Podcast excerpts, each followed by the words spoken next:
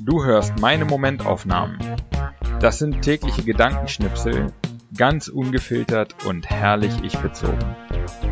Alle Folgen zum Nachhören oder Durchlesen auf www.patrick-baumann.de. Heute die Momentaufnahmen von 1. März 2021 bis 15. März 2021. Erster Dritter. Sehr guter Beitrag heute auf Perspective Daily darüber, warum wir nie Zeit haben und was wir dagegen tun können. Ich habe an einigen Stellen gemerkt, dass ich genau das auch mache. Ein Grund für unseren Zeitmangel ist die Menge an Möglichkeiten, die wir haben. Eine Entscheidung für eine Sache ist eine Entscheidung gegen viele andere. Um alles machen zu können, bräuchten wir unendlich Zeit.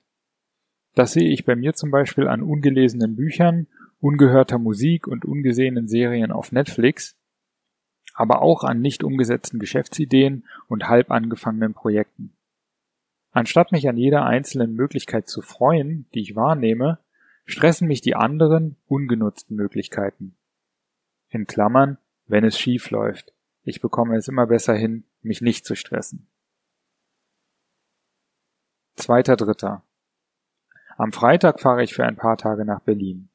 Ich freue mich auf ein bisschen Abwechslung und schon fühlt sich die ganze Woche besonders an. Ein Mini-Urlaub in der alten Heimat. Dritter Dritter. Ich will heute etwas gestehen, was mir nicht nur unangenehm ist, sondern wofür ich mich richtig gehen schäme.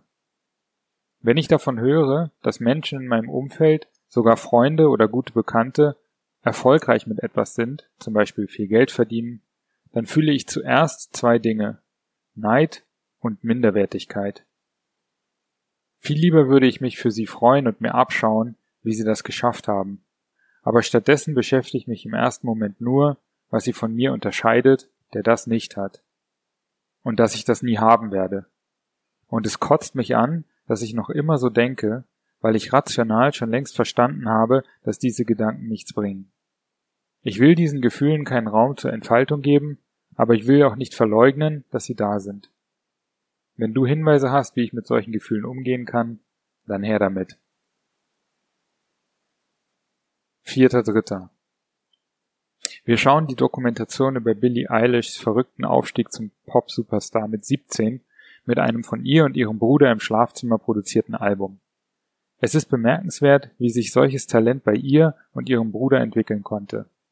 Ich glaube, weil sie von ihren Eltern allen Freiraum und viel Unterstützung und Inspiration bekommen haben. Und weil sie nicht jahrelang gezwungen waren, allen möglichen Quatsch zu lernen, der sie nicht interessiert. Die beiden sind nie zur Schule gegangen, das geht in den USA. Ohne diese tollen Eltern wäre das sicher unwahrscheinlicher gewesen. Es geht mir so ähnlich wie bei der Einschulung meines Patenkinds damals auf der Montessori-Schule, wo ich auch dachte, wie toll ist das denn? Und wie toll wäre es, wenn jedes Kind diese Förderung erfahren dürfte. Fünfter Dritter. Und dann fühlt es sich ganz unspektakulär an, die erste Version meines Buches an ein paar Leute zu schicken. Jetzt bin ich gespannt auf die Rückmeldungen und darauf, was noch an Arbeit auf mich zukommt. Sechster Dritter. Ich sitze im leeren Bata, räume rum, arbeite ein bisschen.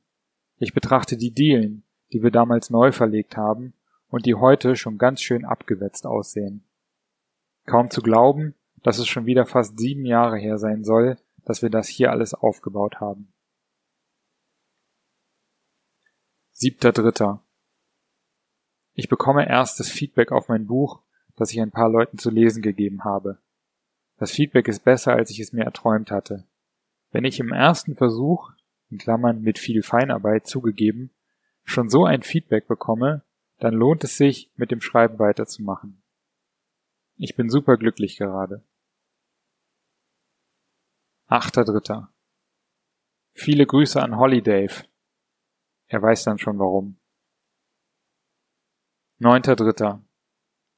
Ich fahre aus der Großstadt zurück in meine Kleinstadt und freue mich darauf. Ich dachte immer, ich bräuchte die große Stadt.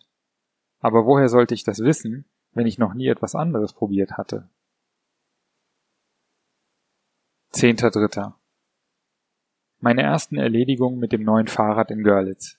Ich könnte glücklicher nicht sein. Sause durch die Straßen. Endlich wieder auf zwei Rädern unterwegs.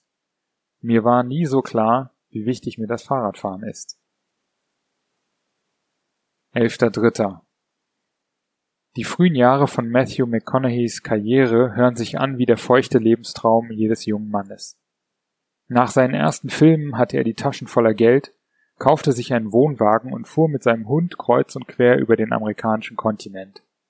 Wenn er wieder einen Film machte, fuhr er einfach an den Drehort und campte in der Nähe, zum Beispiel auf einem Indianerreservat, deren Hausherren ihn sogar vor einem Paparazzo schützten.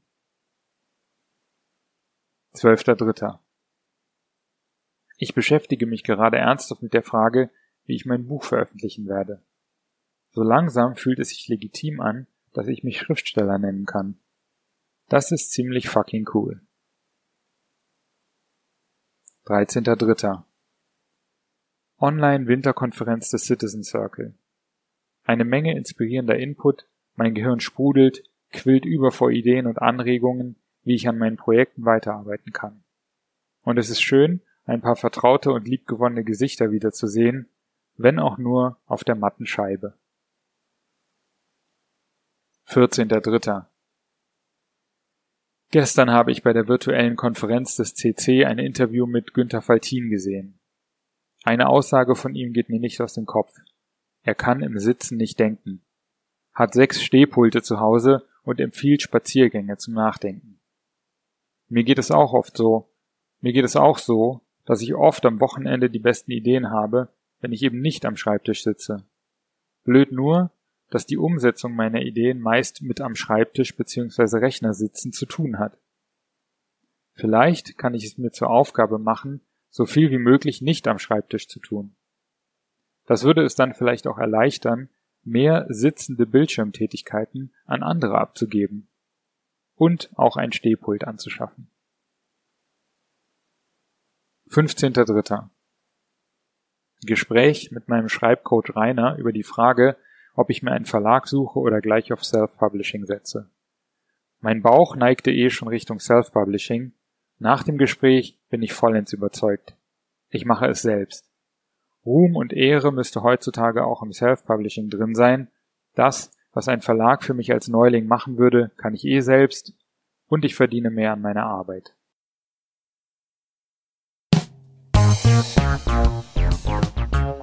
So, das war's auch schon wieder für diese zwei Wochen Momentaufnahmen. Wenn dir der Podcast gefällt, dann abonniere ihn und äh, bewerte ihn auch gerne auf iTunes, äh, Spotify oder wo auch immer du das hörst. Und ähm, wenn du möchtest, kannst du auch gerne unter www.patrick-baumann.de meinen Newsletter abonnieren. Alles klar. Vielen Dank fürs Hören und bis in so etwa zwei Wochen.